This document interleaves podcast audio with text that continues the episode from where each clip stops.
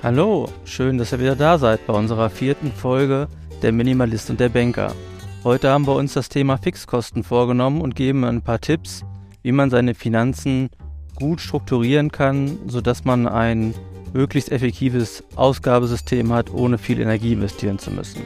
Wie immer unterhalten wir uns vorher ein bisschen über unsere letzte Woche und im Anschluss kommen dann die fachlichen Themen.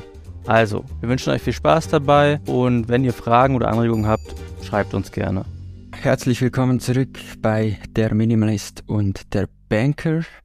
Ja, Patrick, erzähl mal, was ging so die letzten Wochen? Puh, die letzten Wochen, beziehungsweise die letzte Woche, habe ich dir ja am, am, Montag erzählt, ich war auf einer Fortbildung. Ich mache ja gerade meinen Bankbetriebswirt. Und das war ganz interessant, da war so ein bisschen ähm, Management-Thematik, also wie man als Führungskraft und so weiter agiert das so im beruflichen Kontext war insofern ganz cool, weil man dann auch mal so ein bisschen seinen eigenen Chef oder Chefin analysieren kann, in Anführungszeichen, und weiß, warum er was macht, wie er es macht. Ähm, zum Thema Minimalismus, was habe ich die letzte Woche gemacht? Ich habe weiterhin viel aussortiert und bin auch wieder an neue Punkte gelangt, an denen ich mal deine Unterstützung brauche, beziehungsweise sie mir auch teilweise schon aus Foren etc. geholt habe. Und zwar habe ich jetzt alles weggeschmissen, was ganz offensichtlicher Quatsch ist, ne? Ob das jetzt Klamotten sind, wo ganz klar ist, dass ich die nicht anziehe, ob das Verpackungen sind und und und, also das alles weg. Und jetzt bin ich an einem Punkt, wo ich die vermeintlichen Wertgegenstände auf dem Tisch habe. Also zum Beispiel, ich habe hier vier Uhren, analoge Uhren. Äh, eine von Armani, eine von Skagen oder wie die heißen, wo ich jetzt sage, die haben damals im Einkauf so 200, 300 Euro gekostet. Also nichts, was du einfach wegschmeißt. Wenn ich die aber bei eBay drin habe, was so mein erster Impuls war, dann sagen die Leute, ja, hier für 20 Euro nehme ich sie. Und wo dann mein nächster Impuls ist, hä, für 20 Euro gebe ich sie doch nicht weg. Aber äh, da war ich so in so einem Konflikt. Ne? Es ist ja eigentlich doof zu sagen, dann gebe ich sie nicht weg, weil ganz offensichtlich haben sie ja nicht mal mehr Wert. Mhm. Äh, sonst würden die Leute ja mehr bieten. Ähm, und Trägst du die Dinge noch? Nee, gar nicht. Nee, nee. Gar nicht. Gar nicht. Und ähm, ja, und jetzt, äh, dann hatte ich den nächsten Impuls zu sagen, dann lasse ich sie halt liegen. Aber da, da kommst du ja auch nicht weiter, ne? Und das waren so Thematiken, mit denen ich mich beschäftigt habe. Und ähm, ja, das war eins. Das andere war, meine Frau und ich haben uns einen Adventskalender geschenkt und die Sachen, die daraus kommen, also selbst gemacht, mit selbst ausgesuchten Dingen, wenn man ehrlich ist, ist das das gleiche Spiel, ne? Ich freue mich mhm. natürlich über die Geste, aber dann hole ich da Sachen raus und sie ja mit Sicherheit genauso. Und man denkt sich, was mache ich damit jetzt? Ne? Lege ich das jetzt auf den Haufen oder ja, und dann habe ich angefangen, für alles, was ich aus dem Kalender bekommen habe, krampfhaft irgendwas zu suchen, was ich wegschmeißen kann. Also was anderes sozusagen, dass ich das für mich kompensiere, ne?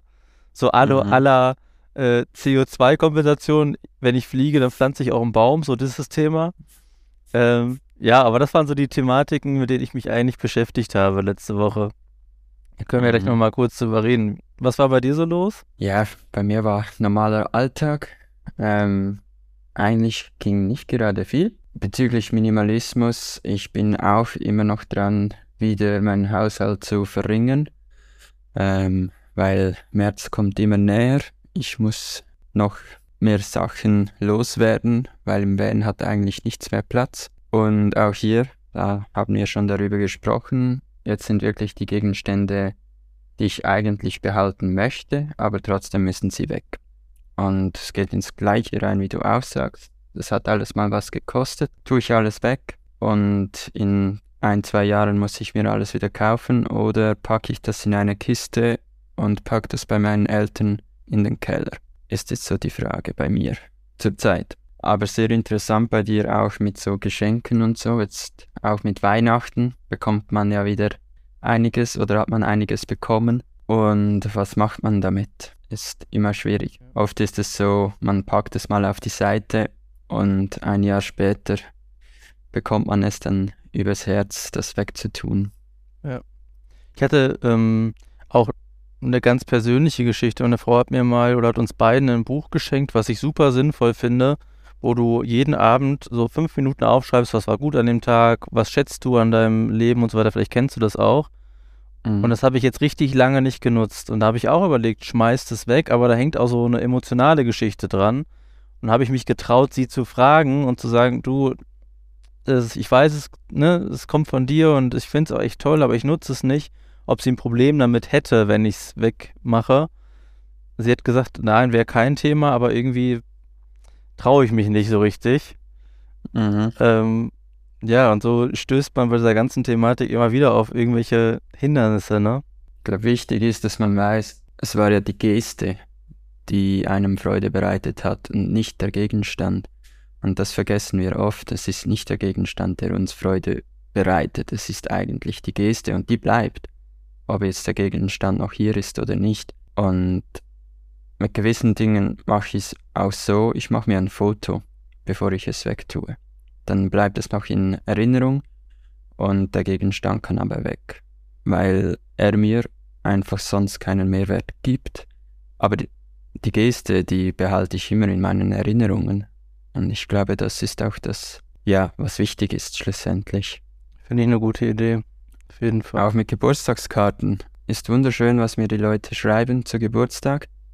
Aber danach packe ich das hin, kommt in eine Kiste und schaue es nie mehr an. Ein Foto davon, dann habe ich das in meinem Album und danach kann, kann es ins Papier.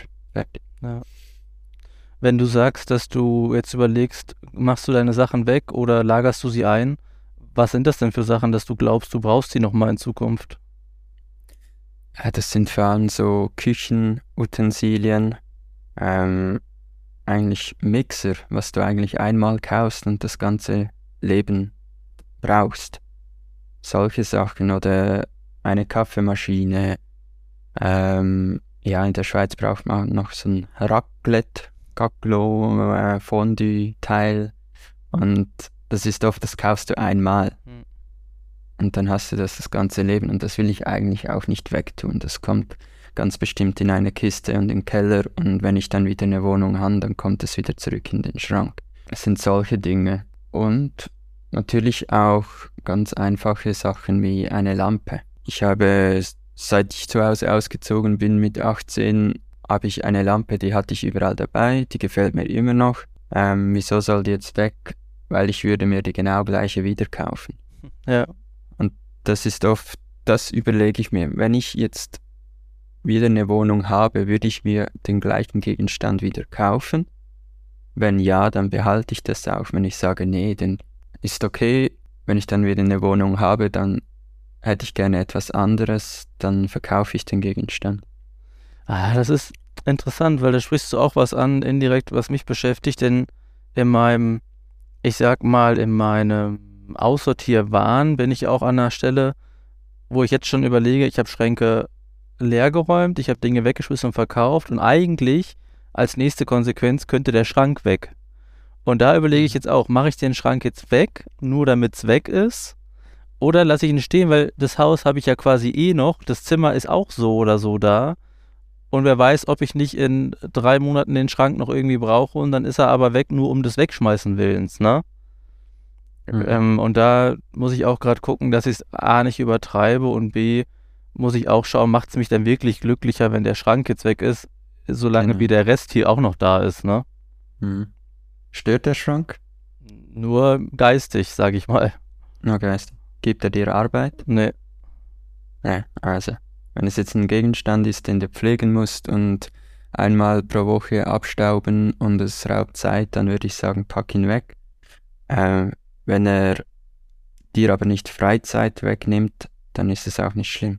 Weil mit Minimalismus probieren wir ja Dinge loszuwerden, die uns Zeit rauben und wichtige Zeit, die wir aufwenden könnten für anderes. Was man ja oft hört, ist, dass Leute, die mit dem Minimalismus begonnen haben, sind vom Haus in eine kleinere Wohnung, damit sie den Garten nicht mehr pflegen müssen, nicht mehr so oft putzen und solche Sachen, weil es viel Zeit raubt.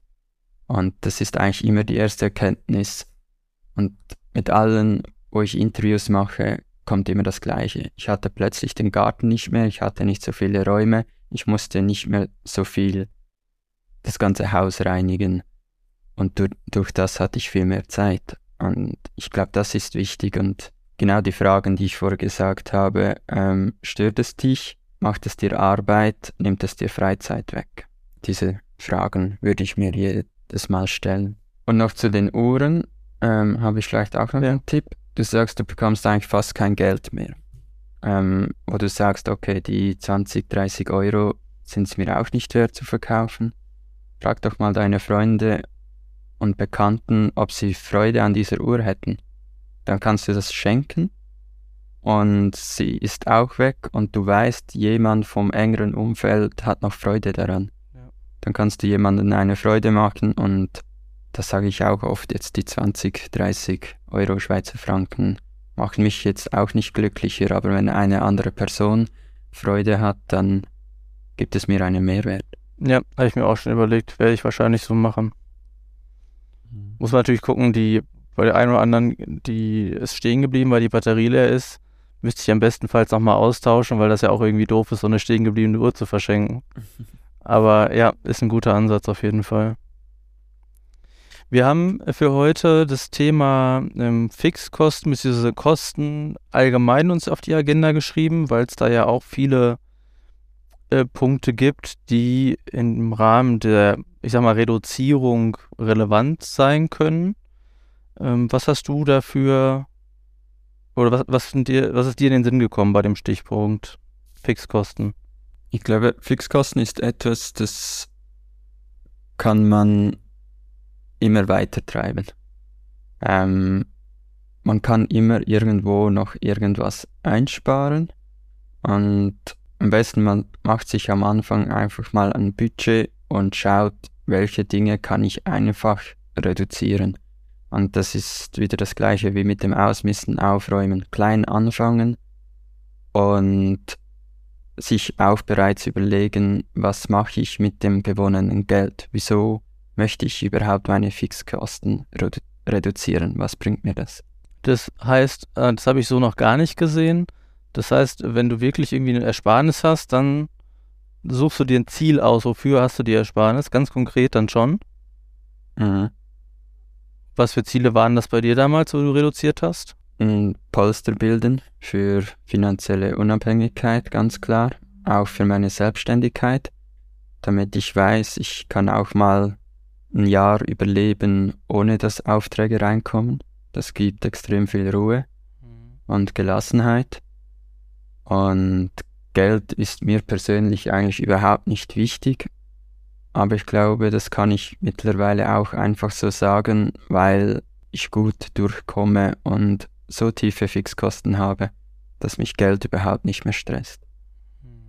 Ich habe ich hab in der ersten oder zweiten Folge schon mal erzählt, dadurch, dass ich bei der Bank bin, habe ich zu dem Thema Finanzen und, und Kosten natürlich ein extremes Verhältnis, weil ich alles schon gesehen habe. Also ich habe die Leute gesehen, die wenig verdienen, aber richtig wenig ausgeben.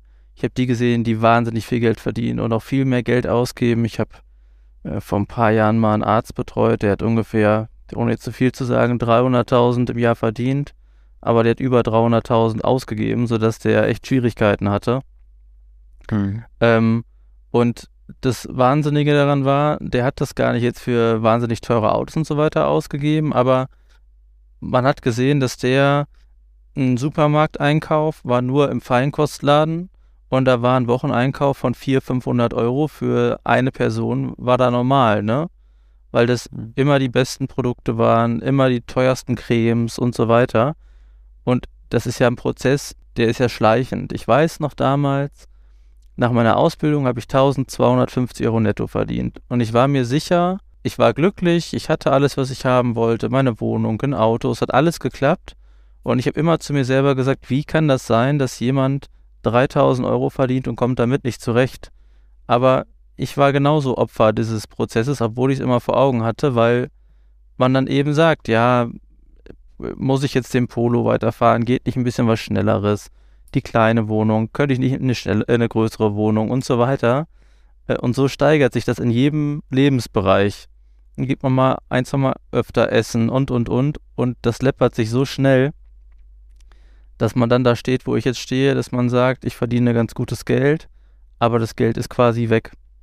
Und mhm. dann habe ich angefangen vor, ah, jetzt würde ich sagen, schon fast sechs Monaten, wirklich relativ gut Buch zu führen. Und heutzutage muss man ja kein Haushaltsbuch im klassischen Sinne mehr machen, sondern ich habe eine App, da habe die mit meinen Konten verknüpft und die trackt mir quasi alle Ausgaben und Einnahmen. Und dann kann ich die kategorisieren auch und sehe halt auf einen Blick, okay, das ist der Bereich, das ist der Bereich und äh, habe gut im Blick, wie viel Schrott habe ich denn jetzt wieder gekauft und so weiter. Und auch die Fixkosten und festen Verträge sind da hinterlegt und da gucke ich einmal im Monat durch, gucke, welches Netflix-Abo und Co. habe ich denn da drin, was ich eigentlich gar nicht nutze und schmeiße das auch wirklich monatlich raus. Und selbst wenn ich im nächsten Monat es doch noch brauche oder wieder gucken will, dann schließe ich es halt wieder neu ab, aber falls nicht, habe ich halt Kontrolle, ne? Mhm. Und seit du das machst, wie viele Fixkosten konntest du schon einsparen? Also schon ganz gut. Ich kann sagen, dass ich vorher mein Geld mehr oder weniger komplett ausgegeben habe, jeden Monat, und dass ich jetzt so, Lebensmittel muss ich auch noch abziehen, also ungefähr 1000 Euro jeden Monat jetzt übrig habe. Zum Sparen sozusagen. Und das ist ja auch die Motivation, 1000 Euro sparen, da schließt sich ja wieder so ein bisschen der Kreis. Jetzt, wenn du jetzt sagst, ich suche mir ein Ziel, dann ist mein Ziel ja aktuell nicht zu sagen, ich spare jetzt 1000 Euro im Monat für ein neues Auto oder keine Ahnung was, sondern diese 1000 Euro sind Puffer, um vielleicht die Arbeitszeit zu reduzieren. Mhm, super. Ja, und ich glaube, genau das ist richtig. Du hast jetzt ein Ziel, das nicht etwas äh, Physisches ist. Es ist nicht ein Gegenstand, sondern Lebensqualität. Und ich glaube, das ist auch das Problem. Wir sparen oft für Dinge, die wir eigentlich gar nicht brauchen, arbeiten dafür zwei, drei Jahre und dann kaufen wir es. Eine Woche haben wir Freude daran und danach ist es wieder normal. Ich glaube, mit dem Auto, das kennt jeder. Du sparst ewig für ein Auto, dann kaufst du es und nach zwei, drei Wochen ist es normal. Und du hast gedacht, dieses Auto macht dich dann glücklich. Und jetzt bin ich aber allerdings so weit, dass weiter meine Fixkosten zu reduzieren wird jetzt schwer. Also schwer in dem Lebensumfeld, wo ich jetzt bin. So das Haus und die Nebenkosten und so weiter, das bleibt. Dafür gebe ich im Monat ungefähr durch die gestiegenen Gaskosten, Strom und so weiter 1500 Euro aus. Und ich meine, das bei euch in der Schweiz ist das nicht viel. Ne? Da kriegst du bei euch wahrscheinlich nur eine kleine Wohnung für. Aber wenn man jetzt sagt, ich würde, keine Ahnung, auf 2000 Euro im Monat kommen wollen, die, die ich über habe, damit ich nur noch 50 Prozent arbeiten kann oder so, das würde ich jetzt aktuell nicht schaffen. Und ähm, zum Thema Kosten probiere ich jetzt, also früher habe ich immer alles, wenn ich was brauchte für einen Garten oder keine Ahnung was, habe ich es mir gekauft. Und jetzt probiere ich es mir auszuleihen irgendwo. Also ich gucke, wer hat das noch, das, das Gerät, ne, kann das mal ausleihen oder kann man sich gemeinsam vielleicht auch anschaffen und sich das teilen. Das klappt eigentlich auch ganz gut. Ja, das ist vielleicht auch gerade noch ein Tipp zum Sparen wenn man sagt, ich brauche Netflix, ich brauche Spotify und all diese Dinge.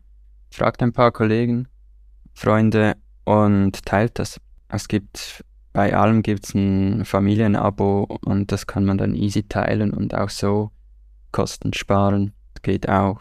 Dann ist natürlich äh, für mich als äh, Banker sehr naheliegend beim Thema Kosten, dass man auch relativ regelmäßig seine ganzen Versicherungen mal kontrolliert.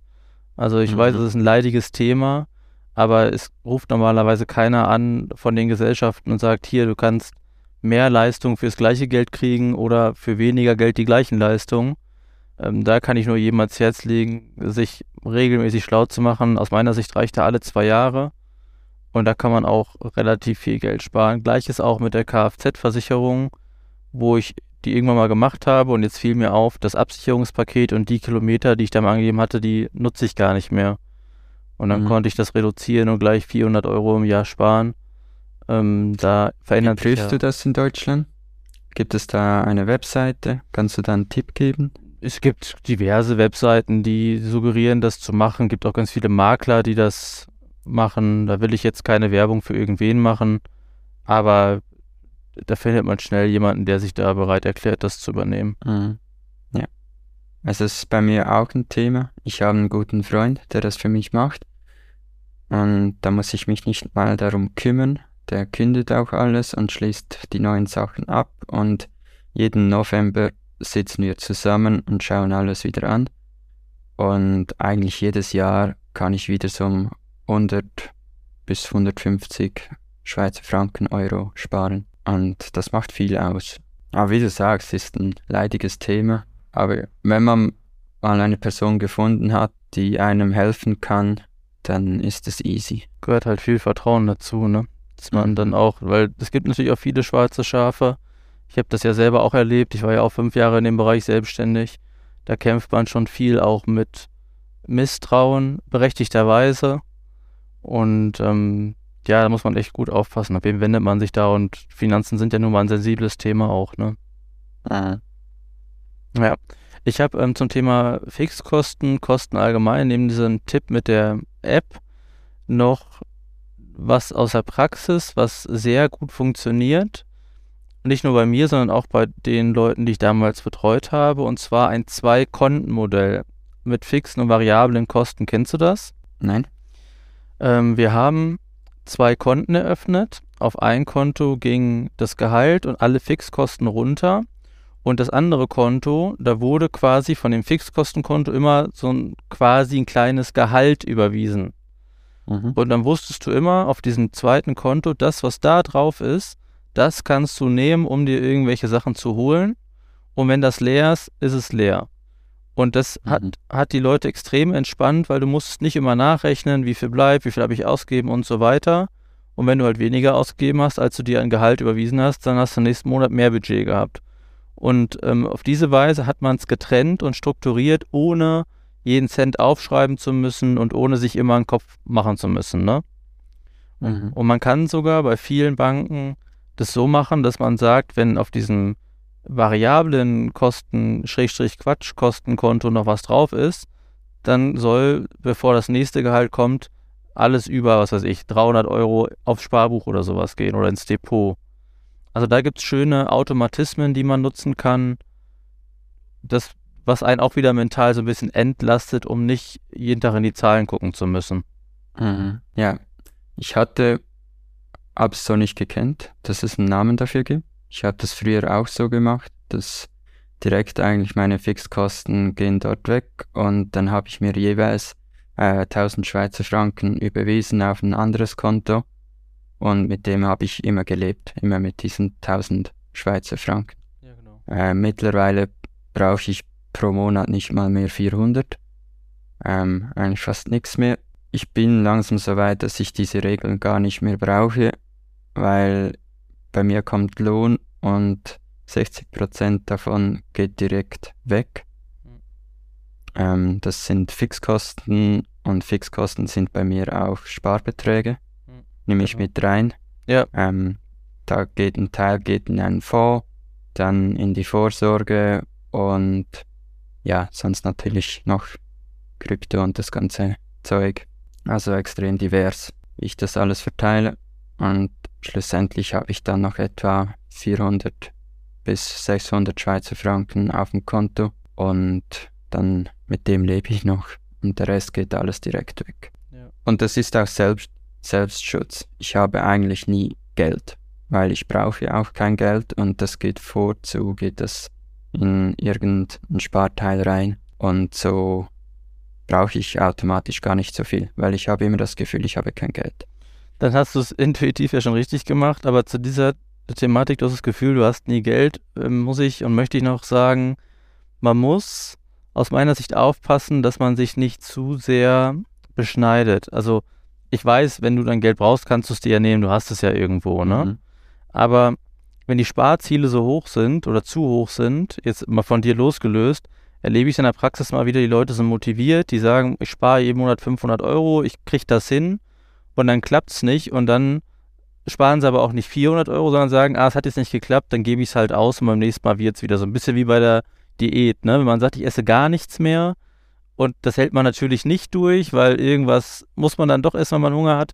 Dann bricht man da wieder zusammen. Also da ist es auch echt clever, klein anzufangen und zu sagen, bei Fonds zum Beispiel, da kann man Sparpläne ab 25 Euro machen und dafür aber 25 Euro kontinuierlich, egal was passiert. Mhm. Und ähm, in deiner jetzigen Situation, wenn du sagst, du, du hast quasi gefühlt kein Geld und du brauchst es auch nicht und bist fein damit, ist das okay.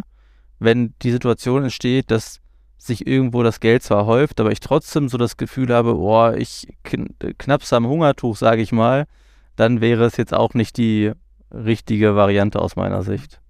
Ja. Ja, ich glaube, wir sind jetzt schon tief im Thema drin.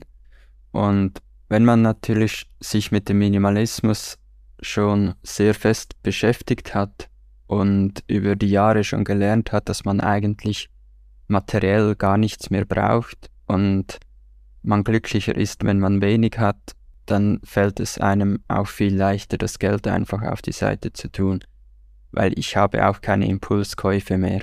Und das ist vielleicht auch gleich noch ein Thema, das wir ansprechen können. Ähm, wenn du was Neues willst, wie gehe ich das an? Weil das meiste Geld gibt man eigentlich mit Impulskäufen aus und das sind dann für mich schlussendlich auch Fixkosten. Weil wenn man sich das einfach gewohnt ist, dass man sich am Computer setzt und next, next, next und gekauft, ähm, dann bleiben Fixkosten immer extrem hoch. Da kannst du reduzieren, wie du möchtest mit deinen Fixkosten. Wenn du das direkt wieder ausgibst, hast du auch nichts gespart. Ja. Und da vielleicht auch noch ein Tipp dazu. Ähm, ich glaube, wir haben das auch schon mal besprochen. Aber nochmal, schreib dir auf, was du gerne hättest und setz dir ein Datum, vielleicht einen Monat, zwei Monaten und wenn du es dann immer noch willst, dann kannst du es dir kaufen. Aber keine Direktkäufe mehr. Und auch mit Black Friday und den ganzen Tagen, wo es Rabatte gibt, du sparst nie etwas, wenn du etwas kaufst. Nie. Ja, das ist doch ein schönes Schlusswort. Ich denke, das kann man so ein bisschen sacken lassen. Mit dem, was wir besprochen haben, kann man sich ja mal ein bisschen selbst hinterfragen, wie regelt man das alleine, wo kann man sich vielleicht auch ein bisschen Unterstützung holen. Und dann hören wir uns nächste Woche wieder. Pascal, vielen Dank. Bis dann. Bis dann. Tschüss. Ciao. Tja, man spart nie etwas. Das ist auch mal eine ganz neue Sicht auf die Dinge, aber es stimmt schon. Egal wie viel es reduziert ist, Geld ausgeben tue ich trotzdem. Und uns wichtig dabei nochmal zu betonen, es geht nicht darum, dass man arm lebt wie ein Bettler oder auf alles verzichten soll. Es geht dabei einfach darum, bewusster die Ausgaben zu hinterfragen und sich ein System zu überlegen, wie es einem auch leichter fällt, seine Finanzen im Griff zu haben, ohne sich tagtäglich damit intensiv beschäftigen zu müssen und da zu viel Energie zu investieren. Denn es soll ja am Ende des Tages nicht nur ums Geld gehen. Also, ich hoffe, ihr habt ein bisschen was für euch mitgenommen, euch hat es gefallen und dann hören wir uns nächste Woche wieder. Ciao.